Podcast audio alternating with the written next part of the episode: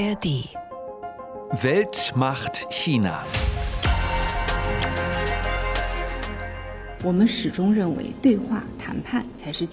Wir sind der Meinung, dass Dialog und Verhandlung der grundlegende Weg zur Lösung des Problems sind. Wir rufen alle Konfliktparteien auf, den Beschuss und die Kämpfe so schnell wie möglich einzustellen, um eine weitere Eskalation und um die Verschlechterung der Lage zu vermeiden. Mao Ning, die Sprecherin der chinesischen Staats- und Parteiführung kurz nach dem Angriff der palästinensischen Terrorgruppe Hamas auf Israel am 7. Oktober. Dass China mit Allgemeinplätzen reagierte nach den Großangriffen der Hamas, bei dem in Israel innerhalb weniger Stunden mehr als 1000 Menschen getötet wurden, das hat in Israel viele enttäuscht bzw. entzürnt. Vorzuschlagen, dass Israel jetzt Friedensverhandlungen führen und eine Zwei-Staaten-Lösung umsetzen sollte, so wie das die Sprecherin des chinesischen Außenministeriums getan hat, das zeigt, dass es dort vollständig fehlt am Verständnis für die Situation gerade. Und ganz bestimmt ist es nicht das, was wir von einem Staat erwarten, der behauptet, er sei unser Freund from someone who claims to be our friend. Galia Lavi vom Israel-China Policy Center an der Uni Tel Aviv in der Deutschen Welle. Die Frage, die wir uns heute stellen, ist, welche Rolle kann und welche Rolle will China im Nahen Osten spielen?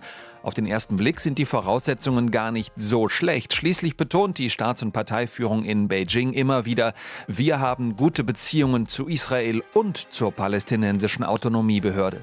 In einem anderen Bereich im Nahen Osten hat China Anfang des Jahres bereits ein Versöhnungsabkommen vermittelt zwischen Saudi-Arabien und Iran. Ja, diese Annäherung von den langjährigen Erzfeinden Saudi-Arabien und Iran, das ist für die Politik hier im Nahen Osten echt ein Meilenstein. Das war der Moment, wo die Chinesen bewiesen haben, dass sie ein echter Global Player sind, dass sie auf der Weltbühne eine wirkliche Rolle spielen und das natürlich sehr zum Ärger der USA. Wir sprechen heute bei Weltmacht China über Chinas Interessen im Nahen Osten, speziell über das Verhältnis Chinas zu Israel und den Palästinensern. Willkommen beim China-Podcast der ARD. Gibt's in der ARD Audiothek und überall, wo es sonst noch Podcasts gibt. Ich heiße Steffen Wurzel. Benjamin Eisel ist heute wieder mit dabei, unser und euer Korrespondent im ARD-Hörfunkstudio Beijing. Hallo Benjamin. Hallo Steffen. In Europa wird in den Medien immer wieder viel und auch vertiefend berichtet über die Lage in Nahost. Seit dem Großangriff der Hamas auf Israel natürlich besonders viel. Ähm, es gab tagelang kaum ein anderes Thema. Ist das in China auch so? Nein, es wird berichtet, aber es ist tatsächlich nicht das größte Thema, wenn man sich die Nachrichtenseiten anschaut, im Internet zum Beispiel. Da passiert viel anderes. Oder wenn man sich die Fernsehnachrichten anschaut. Ähm, da wird berichtet über Dinge, die in China geschehen. Ähm, es gibt Propaganda, Xi Jinping hier, Xi Jinping dort. Und dann eben auch äh, über den Krieg im Nahen Osten. Äh, aber es nimmt nicht die dominante Rolle ein. Das ist normal, eben wegen Abschottung und Zensur. Jetzt ist es ja immer interessant, in China hinzuschauen, wie genau wird berichtet. Häufig haben da ja die, die Berichte auch so einen gewissen Spin. Wie ist es denn in diesem Bereich? Also der Fokus, würde ich sagen, liegt eindeutig auf der Reaktion Israels und auf dem Bombardement des Gazastreifens. Da wird zum Beispiel auf die katastrophale humanitäre Situation dort verwiesen. Ähm, es wird zwar auch über die Angriffe in und auf Israel verwiesen, so viele Tote hier und so viele Tote dort auf dieser Seite. Es wird aber eben nicht klar benannt, was in Israel passiert ist. Also eine Terrororganisation, die radikal-islamische Hamas, hat einen Terrorangriff in Israel verübt und Menschen verschleppt, ermordet, massakriert. Das hört man und liest man so nicht in chinesischen Medien und das finde ich, das fällt schon auf. Wie ist denn das im Social-Media-Bereich?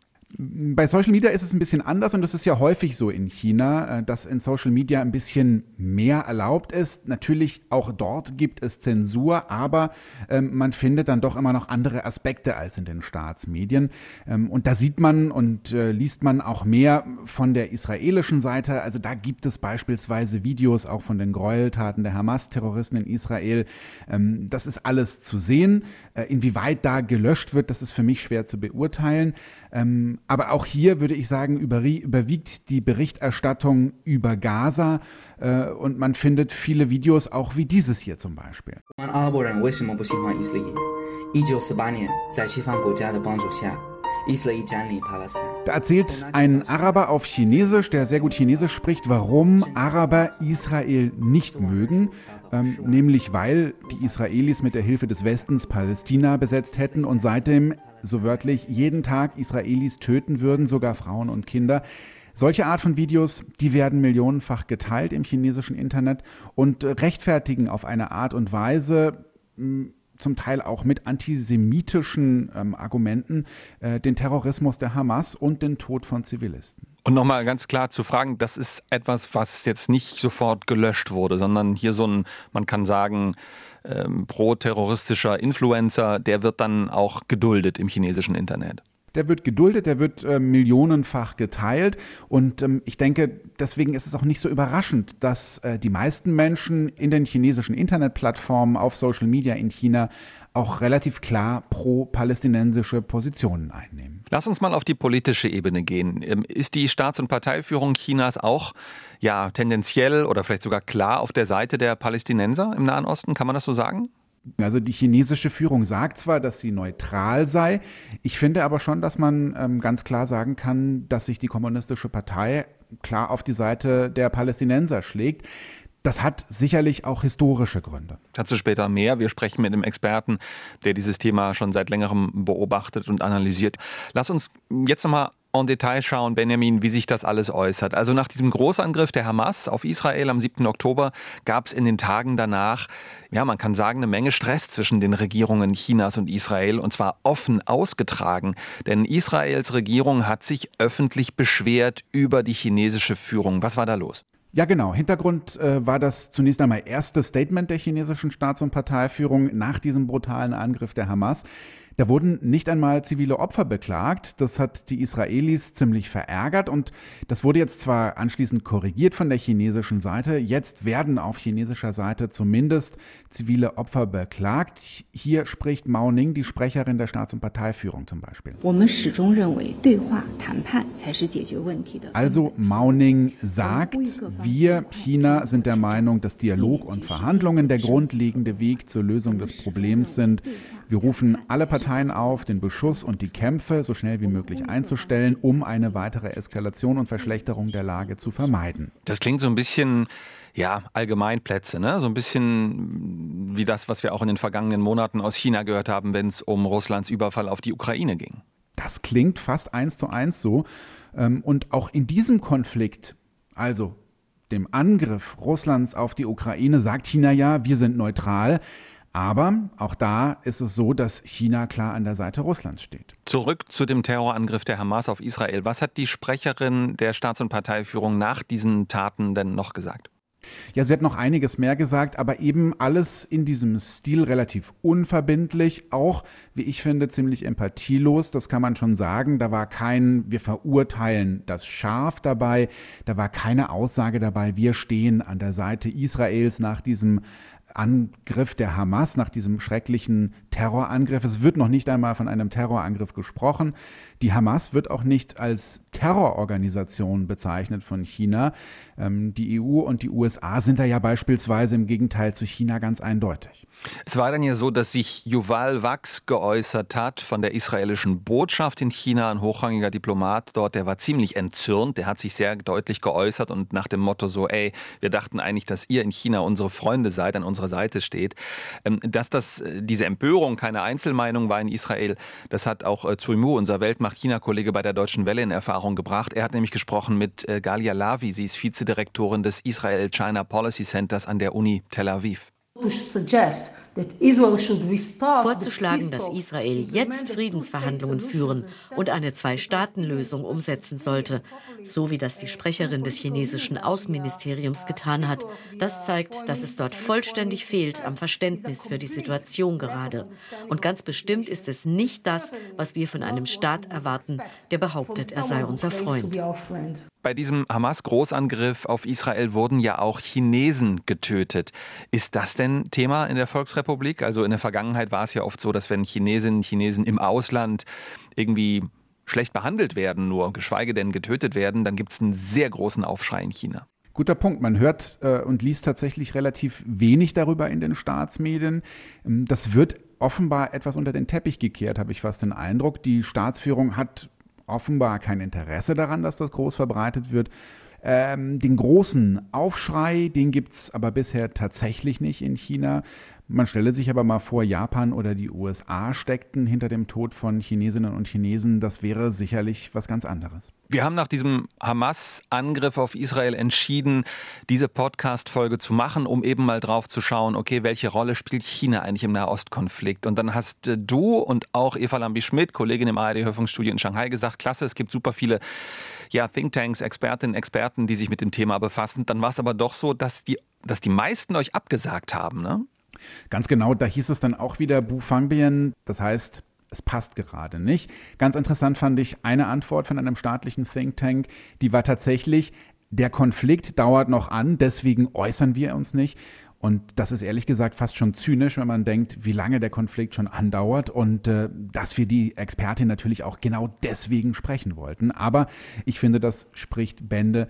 Äh, man will sich da eben nicht festlegen und ähm, sicherlich hängt es auch damit zusammen, dass Expertinnen und Experten in China eben auch keine Lust haben, mit ausländischen Medien zu sprechen. Und da sucht man sich dann eben eine Entschuldigung dafür, denn sie bekommen oft Ärger, wenn sie mit uns sprechen. Einen hochrangigen Experten zum Thema China und Nahost habt ihr dann aber doch vors Mikro bekommen. Ja, genau. Und zwar Li Guofu. Ähm, er ist Nahost-Experte am China Institute of International Studies. Das ist ein staatlicher, ziemlich bekannter chinesischer Think Tank. Und äh, ihm waren im Gespräch mit uns drei Dinge besonders wichtig, die man bei dem Thema immer wieder hört von Chinas Führung. Zum einen, China hat keine eigenen Interessen an diesem Konflikt und man wolle ernsthaft vermitteln zwischen den beiden Seiten. Dann zweitens, China sei ein Freund beider Seiten, das hat er mehrfach betont. Und drittens, es müsse auf jeden Fall eine Zwei-Staaten-Lösung geben, um diesen Konflikt zwischen Israel und den Palästinensern zu beenden. Das, was wir vorhin besprochen haben, Benjamin, diese Frage, ey, warum verurteilt Chinas Führung nicht diese offensichtlichen Terrortaten der Hamas? Habt ihr ihn das auch gefragt? Das haben wir ihn auch gefragt ähm, und er hat Folgendes geantwortet. Hamas 就是说对以色列 wo hat denn dieser Hamas-Angriff genau stattgefunden? Es ist doch so, wenn ich bei jemand anderem ins Haus eindringe und dann die andere Person gegen mich vorgeht, dann muss ich mich doch erst einmal fragen, was habe ich eigentlich in diesem Haus verloren? 解决一下，就是你干嘛跑到人家家里去啊 ？also Lees Argument ist hier so ein bisschen, Israel ist komplett selbst schuld an dem Angriff durch die Hamas. Warum gibt es von Seiten der chinesischen Regierung oder auch dieses chinesischen Thinktanks keinerlei Empathie? Ich habe da zumindest nichts rausgehört. China würde ja nichts verlieren, wenn man sich zumindest ansatzweise empathisch, mitfühlend zeigen würde. Das ist tatsächlich eine gute Frage, die habe ich auch Caris Witte gestellt. Sie leitet einen Think Tank in Israel, Signal heißt der, und setzt sich auseinander mit den chinesisch-israelischen Beziehungen. Ihrer Einschätzung nach hat China nichts gegen Israel, Stichwort Handel und gute bilaterale Beziehungen, also Austausch und Tourismus und so weiter und so fort. Aber das Ganze habe noch eine andere Ebene, eine politische Ebene, hat sie mir gesagt. This is being portrayed as America's fault. Dargestellt wird in China, das sei alles Amerikas Schuld. Israels Rolle sei die eines Stellvertreters der USA. Das passt also in Chinas strategisches Narrativ, wonach die USA der große Störenfried im Nahen Osten sind und nicht Iran. Caris Witte von einem China-Think Tank in Israel. Benjamin, lass uns nochmal auf die ähm, Palästinenser ein bisschen schauen, deren Beziehungen zu Israel. Im Juni 2023 war der Chef der palästinensischen Autonomiebehörde Mahmoud Abbas zu Gast in Beijing. Und das Bemerkenswerte war, er wurde mit sehr viel Pomp, sehr viel ja, rotem Teppich empfangen. Xi Jinping, Chinas Staats- und Parteichef, hat damals bekräftigt, wir haben die palästinensische Sache immer unterstützt. Wir haben eine strategische Partnerschaft mit den Palästinensern jetzt ausgerufen gerufen. Er hat dies hier gesagt. Sie sind das erste arabische Staatsoberhaupt, das dieses Jahr in China empfangen wird. Das verdeutlicht das hohe Niveau der Beziehungen zwischen China und Palästina. China und Palästina sind gute Freunde und Partner, die sich gegenseitig vertrauen und unterstützen. Xi Jinping im Gespräch mit Abbas, so heißt Mahmoud Abbas auf Chinesisch. Das, was wir hier gehört haben, klingt ja erstmal alles relativ selbstverständlich. Aber zwischen den Zeilen, Benjamin, hast du mir gesagt, steckt dann doch eine Menge Aussage drin. Na klar, Abbas, Mahmoud Abbas, der Chef der Palästinenserbehörde, wird wie ein Staatsgast empfangen, obwohl er ja gar kein Staatsoberhaupt ist im klassischen Sinne. Das wertet ihn unglaublich auf. Ähm, und äh, die Wirtschaftsbeziehungen zwischen Palästinensern und China, die sind marginal. Also mit Israel und anderen arabischen Staaten gibt es viel mehr Austausch. Es geht da vor allem um Symbolik. Was meinst du mit Symbolik? Ja, China setzt sich seit Jahrzehnten für eine Zwei-Staaten-Lösung im Nahen Osten ein, bringt sich immer wieder als Vermittler zwischen Israel und den Palästinensern ins Spiel. Aber bisher war da nur Rhetorik, nichts Konkretes. Anders übrigens war das bei einem ganz anderen Konflikt im Nahen Osten, im Falle Iran und Saudi-Arabien nämlich. Da hat China eine Vermittlerrolle eingenommen und einen ja von vielen doch als spektakulär bezeichneten Deal präsentiert. Da sprechen wir gleich noch ausführlich drüber. Lass uns jetzt noch mal bitte kurz als letztes über den Aspekt der Religion sprechen. Benjamin, Juden gibt es in China nicht besonders viele, aber verhältnismäßig viele Muslime, vor allem Angehörige der Volksgruppen der Uiguren, der Hui, der Kasachen auch. Man schätzt, dass es so etwa 18 äh, Millionen Musliminnen und Muslime gibt in China. Da muss man aber noch mal ganz klar sagen, die Tatsache, dass es viele Muslime in China gibt, ist nicht der Grund, warum Chinas Staatsführung tendenziell eher als äh, Unterstützer der Palästinenser gesehen wird, oder? Im Gegenteil, das ist ja das Paradoxe. Es geht hier nicht um Religion.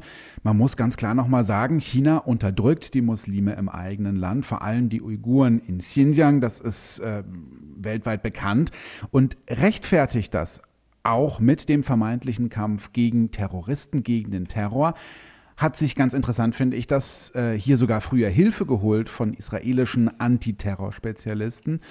Und gleichzeitig verurteilt die Staatsführung aber nicht den Terrorismus der Hamas in Israel. Du siehst, Steffen, es ist alles sehr komplex und sehr kompliziert. Benjamin Eisel, unser Mann im ARD-Hörfunkstudio in Beijing, danke dir. Chinas Rolle im Nahen Osten, da geht es natürlich um viel mehr als in Anführungszeichen nur um die chinesischen Beziehungen zu Israel und der palästinensischen Autonomiebehörde. China ist seit Jahren aktiv in der Region, insbesondere in den arabischen Staaten und auch im Iran natürlich. Anna Osius ist eine unserer ARD-Korrespondentinnen und Korrespondenten in Kairo, zuständig für die arabische Halbinsel. Und wir haben sie gebeten, uns eine Sprachnachricht zu schicken mit ihren Gedanken zu China im Nahen Osten? China hat schon echt lange gute Beziehungen zum Nahen Osten gepflegt. Das liegt natürlich vor allem am steigenden Energiebedarf der Chinesen und auch an dem Bedürfnis in der Außenpolitik so ein bisschen den Gegenpol zum Westen, zu den USA zu bilden. Und für die arabischen Staaten hier ist China halt echt ein bequemer Partner auch, weil die Despoten und Autokraten hier im Nahen Osten in China eben nicht immer an die Menschenrechte erinnert werden, wie das bei Beziehungen zum Westen der Fall ist. Also der berühmte erhobene Zeigefinger, der bleibt ihnen da in China einfach erspart. Und in den letzten 20 Jahren ist China echt zu einem immer wichtigeren Partner für die arabischen Länder geworden. Da geht es vor allem um Wirtschaftsbeziehungen, ob im Bereich Infrastruktur, Handel oder digitale Technologien. Der engste Geschäftspartner, das ist Saudi-Arabien. Der Handel zwischen China und Saudi-Arabien lag allein 2021 bei rund 80 Milliarden US-Dollar. Und auch mit vielen anderen arabischen Staaten macht China echt gute Geschäfte, wie zum Beispiel mit den Vereinigten Arabischen Emiraten, Irak oder auch Ägypten. Hier in Ägypten beispielsweise mischen die Chinesen eifrig beim Bau der neuen Verwaltungshauptstadt mit. Und China hat insgesamt zwischen 2005 und 2021 rund 214 Milliarden US-Dollar in arabische Staaten investiert. Also die Wirtschaftsbeziehungen, die sind echt dramatisch gewachsen und im Gegenzug importiert China dann massenhaft Öl aus Saudi-Arabien und Gas aus Katar. Soweit so normal. Aber dann jetzt im März hat China einfach den absoluten Knaller gebracht. Unter Vermittlung der Chinesen haben die langjährigen Feinde der Region Saudi-Arabien und Iran erklärt, wieder diplomatische Beziehungen aufnehmen zu wollen und haben sich seitdem auch echt angenähert. Und da ist den Chinesen wirklich ein fetter diplomatischer Coup gelungen. Dieses Annäherungsabkommen zwischen den Machthabern in Saudi-Arabien und in Iran, das hat viele überrascht, als das im Frühjahr verkündet wurde. Und Chinas Staats- und Parteiführung, die das mit eingefädelt hat, die ist natürlich mächtig stolz drauf. Und tatsächlich, sagt Anna Osius, die Bedeutung dieses Abkommens, die darf man echt nicht unterschätzen. Ja, diese Annäherung von den langjährigen Erzfeinden Saudi-Arabien und Iran, das ist für die Politik hier im Nahen Osten echt ein Meilenstein. Das war der Moment, wo die Chinesen bewiesen haben, dass sie ein echter Global Player sind, dass sie auf der Weltbühne eine wirkliche Rolle spielen und das natürlich sehr zum Ärger der USA. Und durch diese Annäherung gab es eben die Hoffnung, dass sich zum Beispiel Stellvertreterkriege wie im Jemen ein Stückchen zumindest befrieden könnten. Seit Jahren sind ja ganz viele Konflikte hier in der Region basieren quasi auf diesem Konflikt Saudi-Arabien und Iran. Naja, und für die Chinesen war das natürlich ein super Signal in alle Himmelsrichtungen. Schaut mal, wir sind in der Lage, langjährige Konflikte zu lösen. Wir sind eben nicht nur eine Wirtschaftsmacht, sondern viel, viel mehr. Und insofern war dieses Jahr echt schon mega wichtig für die chinesisch-arabischen Beziehungen. Beziehungen und die Beziehungen haben sich längst auch zum Beispiel auf den militärischen Bereich ausgeweitet. China und Saudi-Arabien machen beispielsweise zusammen Marinemanöver und China hat von 2016 bis 2020 sein Volumen an Waffenexporte Richtung Saudi-Arabien um rund 380 Prozent erhöht. Das zeigt also, die Aktivitäten der Volksrepublik China im Nahen Osten, die gehen natürlich weit hinaus über Israel und die Palästinenser. Es geht dabei sehr viel auch um Wirtschaft und Geostrategie. Darüber kann ich jetzt sprechen mit einem der Experten zum Thema. Das ist Moritz Rudolph vom Paul Tsai China Center an der Yale Law School in Connecticut in den USA. Hallo Moritz. Hallo. Wir haben eben Xi Jinping gehört, als er Mahmoud Abbas zu Gast hatte dieses Jahr, also den Chef der palästinensischen Autonomiebehörde. Und worüber wir ja schon häufig gesprochen haben hier im China-Podcast, Xi Jinping wünscht sich kaum etwas so sehr wie international als wichtiger Akteur, als vollwertiger Player, eben als Weltmacht China wahrgenommen zu werden. Wie ist das in Bezug auf den Nahen Osten?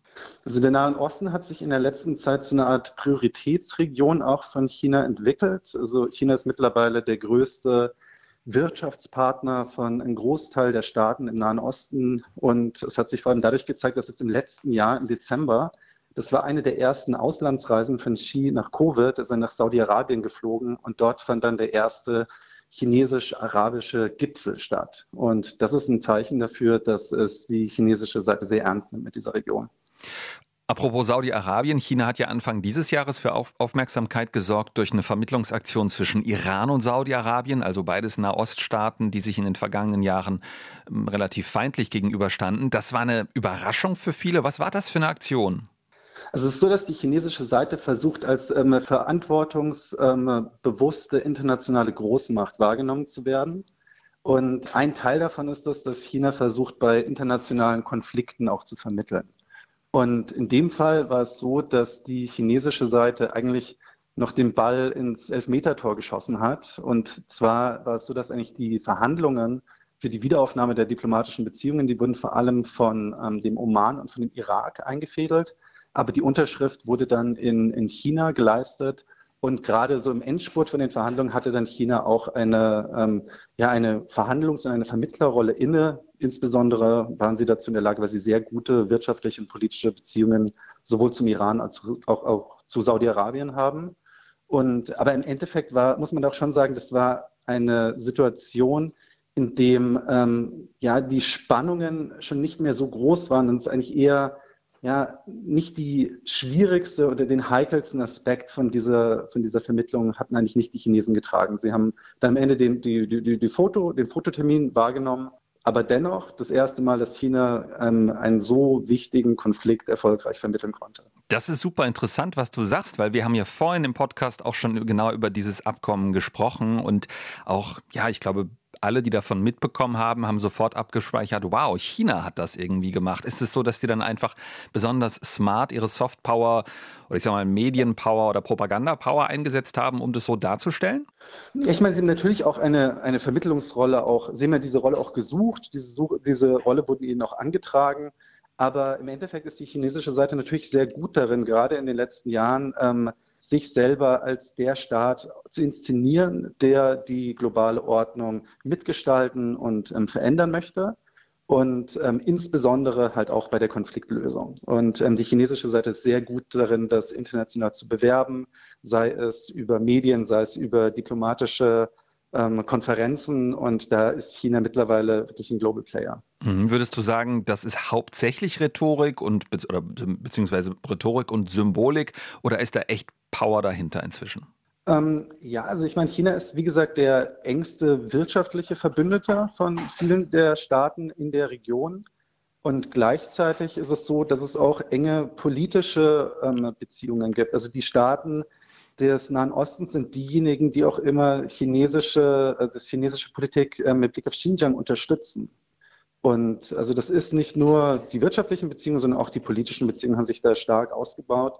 Und China ist natürlich mittlerweile auch ein, eine globale Macht. Und ähm, bei vielen globalen Krisen führt der Weg an China eigentlich auch nicht vorbei. Das, das ist super. Ja, das ist super interessant, was du gerade angedeutet hast mit Xinjiang, wo ja Muslime unterdrückt werden, sagen, sagen NGOs, sagten auch die Vereinten Nationen. Da könnte man sich ja eigentlich vorstellen, dass die arabischen, schrägstrich muslimisch geprägten Länder, ähm, dass da Leute auf die Straße gehen und protestieren. Also wenn irgendwie in Schweden ein Koran verbrannt wird oder in Dänemark äh, Mohammed-Karikaturen äh, gezeigt werden, dann gibt es da sofort überall Proteste. Wenn aber Hunderttausende Muslime eingesperrt werden in Xinjiang, dann nicht. Nee, das wird immer unterstützt. Und ähm, es war auch so, dass während ähm, der Covid-Pandemie, dass ähm, vor allem Xinjiang auch ähm, Hilfsmittel nach ähm, beispielsweise in den Libanon, in den Iran, nach Afghanistan, nach Tunesien geschickt hatte. Also war dann der Stempel des Xinjiang drauf. Und die Beziehungen sind dann auf der formalen Ebene sehr gut, also auch Fragen der Sicherheitskooperation. Gibt es, ähm, ist es so, dass China gerade eben mit ähm, Saudi-Arabien, mit anderen Staaten aus der Region sehr enge Beziehungen hat und die unterstützen auch immer die chinesische Position in der UN. Jetzt haben wir gesprochen über den großen arabischen Raum, auch ein bisschen über Iran. Äh, lass mal spezifisch blicken auf die Palästinenser bzw. auf die Israelis. Wie sieht es da aus mit den Beziehungen Chinas zu diesen beiden Playern? Also es ist so, dass China ähm, hatte früher, also unter Mao, war es so, dass die Palästinenser waren Teil der dritten Welt und dadurch hatte ähm, China unter Mao ähm, enge Beziehungen zu, zu Palästina. Und es gab auch ein, ein Zitat von Mao, in dem er ein, eine Parallele zog zwischen ähm, Israel und Taiwan. Und er sagte, dass das beides ja, Inseln des Imperialismus in Asien sind. Und ähm, das war so, dass es eine große Unterstützung für die Palästinenser gab. Es war so, dass eigentlich 1988, als dann die Palästinenser also die Unabhängigkeit erklärt hatten, dass China einer der ersten Staaten war, die das auch anerkannt hatten. Und ähm, es war so, dass China aber gleichzeitig auch versucht hatte, die Beziehungen zu Israel zu verbessern. Seit 1992 gibt es auch diplomatische Beziehungen zu Israel. Und China hatte eigentlich immer so eine Art, ähm, ja, gerade in den letzten Jahren sowohl in der einen Region als auch in der anderen sowohl Israel als auch zu Palästina die, die wirtschaftlichen und die politischen Beziehungen weiter ausgebaut und sagte, dass es halt einer der wenigen Staaten ist, die weder in dem einen noch in den anderen Camp sind und es schaffen, ja, mit beiden gut zu arbeiten. Aber es gibt eine ganz klare Position von China ähm, bei, dem, bei dem Konflikt und das ist das, dass sie schon seit, ja, seit den späten 80er Jahren sagen sie, dass sie für eine Zwei-Staaten-Lösung sind für ähm, die Grenzen von 1967 und für einen unabhängigen palästinensischen Staat mit der Hauptstadt Ost-Jerusalem. Diese Vermittlung, die du auch gerade erwähnt hast, im Sinne von, wir setzen uns hier vehement für eine Zwei-Staaten-Lösung ein, diese Aussage durch China, ist das uneigennützig? Naja, also China geht es darum, dass es ähm, Stabilität in der Region gibt. China hat gerade so enge wirtschaftliche und politische Beziehungen in, in den Nahen Osten, und gleichzeitig die ähm, ja, Technologiekooperation mit Israel. Also man möchte weder das eine noch das andere verlieren. Und ähm, deswegen ist es so, dass die chinesische Seite halt vor allem so auf, ähm, auf die Zwei-Staaten-Lösung hofft, dass sie für die humanitäre ähm, Lage wirbt und dass sie gleichzeitig sagt, dass, die, ähm, dass es eine größere internationale ähm, Friedenskonferenz geben soll. Das ist eigentlich die Position von der chinesischen Seite wie sie ja auch ähm, im letzten Sommer, als Abbas in Peking war, wieder kommuniziert wurde. Wirtschaft hast du schon angesprochen. Welche wirtschaftlichen Interessen hat China in Palästina bzw. in äh, Israel? Also bei Israel ist es so, dass die, ähm, da gibt es vor allem, ja im Endeffekt sind es Fragen der Hochtechnologien, in denen dort zusammengearbeitet wird. Da gibt es seit 2017 ein strategisches Abkommen zwischen Israel und China. Und ähm, da fallen, also vom, vom Kulturaustausch bis, bis zur ähm, ähm, Satellitentechnologie läuft, fällt ja eigentlich alles darunter. bei, mit dem Blick auf die, die wirtschaftlichen Beziehungen zu Palästina sind natürlich ähm, im Vergleich dazu marginal. Aber China hat sehr starke wirtschaftliche Interessen an der arabischen Region. Und dort ähm, gibt es eigentlich diese 1 plus 2 plus 3 Formel, die ähm, die chinesischen wirtschaftlichen Beziehungen dort dominiert. Und das ist, also die, es gibt einen Kern, das ist die Energiekooperation. Es gibt zwei Flügel, das ist der Infrastrukturausbau und Handels- und Investitionsbeziehungen. Und dann gibt es die drei angestrebten Durchbrüche in der Hochtechnologie. Und das ist zum einen die Nukleartechnologie, Satellitentechnologie und erneuerbare Energien. Moritz, du hast vorhin schon erwähnt, dass äh, China eines der ersten Länder war, das Palästina mehr oder weniger symbolisch anerkannt hatte als äh, eigenen Staat. Wie ist das mit Israel? Ja, die Beziehungen, ähm, also informelle Beziehungen gab es schon im, im, Vorfeld, aber im Endeffekt ist es so, dass Israel hatte ja bis zu einem sehr langen Zeitpunkt keine oder nur sehr wenige diplomatische Beziehungen mit anderen asiatischen Staaten. Und mit ähm, China, mit der Volksrepublik, hat das auch erst 1992 ähm, offiziell angefangen. Israel war zum Beispiel auch ein Staat, der 1971, als ähm, es in dem, in dem UN-Generalversammlung entschieden wurde, die ähm, ähm, Vertretung von Taiwan nach, nach Peking zu wechseln, hatte Israel auch dagegen gestimmt. Aber die ähm, ja, Beziehungen, die diplomatischen Beziehungen laufen jetzt eigentlich so seit den, ja, seit den frühen 90er Jahren. Chinas Staatsführung hat in den letzten Jahren immer wieder ganz deutlich gesagt, im internationalen Bereich, wir in China sind bedroht durch islamistischen Terrorismus. Mit Blick auf Xinjiang haben sie das zum Beispiel gesagt. Sie sagen aber gleichzeitig nicht, Hamas, das ist eine Terrororganisation? Nee, also 2006, als es zu den Wahlen kam im Gazastreifen, als die Hamas dann auch siegte, war, ähm, gab es ja viele Staaten, die, denn, die das nicht anerkannt haben. China hatte das anerkannt, hatte auch ein Büro im, im Gazastreifen aufgebaut und Beziehungen, Beziehungen geführt. Und ähm, deswegen ist das, also die, die, Definition, also das Framing, wie man, wie man die Rolle der Hamas sieht und das Framing, wie man diesen, diesen Konflikt sieht, ist ein anderer.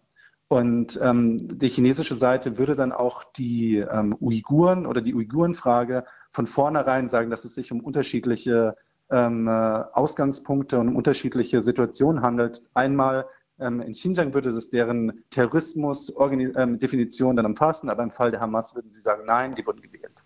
Zum Thema Xinjiang haben wir übrigens auch eine Folge, eine ARD-China-Podcast-Folge äh, über Weltmacht China gemacht. Für alle, die es interessiert, könnt ihr euch nochmal anhören.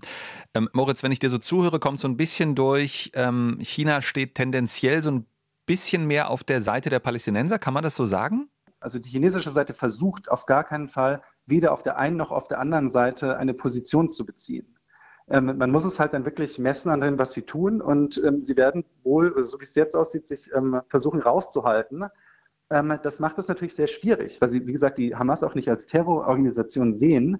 Genauso wie es auch keine klare Verurteilung von dem russischen Einmarsch in der Ukraine gab. Da hatte man eine ähnliche Methode gewählt, indem man wieder auf das abstrakte auf die, auf die ja, Gesamtgemengenlage, Lage, auf, auf, auf was nach dem Helsinki-Akkord passiert ist, dass man darauf eher den, den, den Schwerpunkt legt.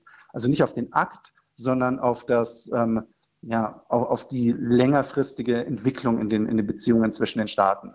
Und das macht es natürlich dann sehr schwierig, dass China wirklich konstruktiv in, der, in dem Moment, wo etwas aufflammt, dann noch etwas mit ins Spiel bringt, weil, weil sie auf dieser abstrakten Ebene immer verbleiben. Deine Meinung nach, warum macht China das so?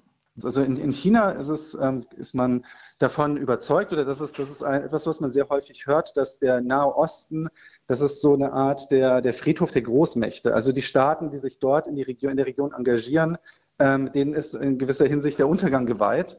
Und ähm, dadurch, dass es so komplex ist und dass China auch nicht die militärischen Mittel oder Ambitionen hat, dort jetzt im Nahen Osten eine, eine Schutzmacht darzustellen, ähm, ist es überhaupt nicht in deren Interesse, da jetzt dort reingesogen zu werden. China ist in der, in der relativ komfortablen Position, dass sie als Außenstehender ähm, äh, sagen, dass sie die Stimme des Friedens und, der, ähm, und ähm, der, der, für den Schutz der, der Zivilbevölkerung auf beiden Seiten einstehen aber gleichzeitig sind die Kosten für China dadurch halt auch nicht besonders hoch.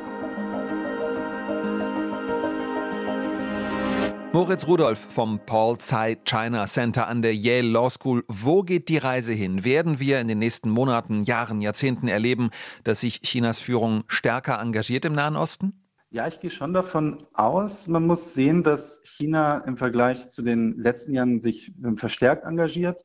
Man kann sagen, dass China, was das China momentan macht, ist Rhetorik, aber immerhin ist es jetzt die Rhetorik und ähm, China versucht eine Rolle in diesem Konflikt einzunehmen. Das ist etwas, was vor ähm, zehn Jahren so nicht denkbar war. Benjamin Eisel, Korrespondent im ARD-Hörfunkstudio Beijing. Wir haben jetzt mehrfach gehört, Chinas Führung betont immer wieder, dass man sich einsetzt für eine gerechte Lösung im Nahostkonflikt. Eine Zwei-Staaten-Lösung will man erreichen durch diplomatische Verhandlungen. Hast du den Eindruck, dass China die Chance hat, da wirklich was zu erreichen? Also erstmal finde ich, man sollte es nicht komplett ausschließen und äh, man sollte China natürlich die Chance geben, sich dort einzubringen. Ich halte es im Moment aber nicht für sehr realistisch, dass China dort ähm, eine Lösung äh, des Konflikts bzw. Frieden herbeiführen kann. Dafür ist das einfach zu verfahren, zu kompliziert. Ähm, es geht schon zu lange und äh, China hat sich auch sehr viel Vertrauen verspielt mit dem Verhalten der Staats- und Parteiführung nach dem Großangriff der Hamas in Israel mit der zurückhaltenden Reaktion. Dieses Vertrauen muss auf israelischer Seite erstmal wieder zurückgewonnen werden. Und jetzt seid ihr dran. Wie kann und wie sollte sich China aufstellen im Nahen Osten? Welche Rolle kann das Land einnehmen in dieser Region? Schickt uns eine E-Mail weltmachtchina.rbb-online.de. Und wenn ihr mehr wissen wollt zum Thema, hört euch an den Podcast Streitkräfte und Strategien gibt's, so wie auch unseren Podcast in der ARD Audiothek. Eine der Macherinnen ist Anna Engelke vom NDR. Ja, hallo Steffen. Wir bei Streitkräfte und Strategien gucken ja vor allen Dingen auf den russischen Krieg gegen die Ukraine. Aber jetzt mit den Entwicklungen in Israel und Nahen Osten machen wir immer wieder diesen Krieg in Israel zum Thema. Aber wir vergessen die Ukraine nicht. Und dann sprechen wir halt immer wieder mit Experten, die uns sagen, wie es denn gerade um die Gegenoffensive in der Ukraine bestellt ist. Das war Weltmacht China für heute mit Benjamin Eisel, ARD Studio Beijing und mit Moritz Rudolph von der Yale Law School in Connecticut in den USA. Außerdem als Gäste mit dabei Galia Lavi vom Israel China Policy Center Tel Aviv, Anna Osius aus dem ARD-Hörfunkstudio Kairo, Li Guofu vom China Institute of International Studies in Beijing und Caris Witte vom Sino-Israel Global Network Signal in Ramat Gan. Zum Weltmacht-China-Team gehören außerdem Astrid Freieisen, Zulmu, Eva Lambi-Schmidt, Joyce Lee, Ruth Kirchner und Marc Krüger. Technik und Ton Hendrik Farno und David Schöpe. Tschüss und bis bald. Ich heiße Steffen Wurzel.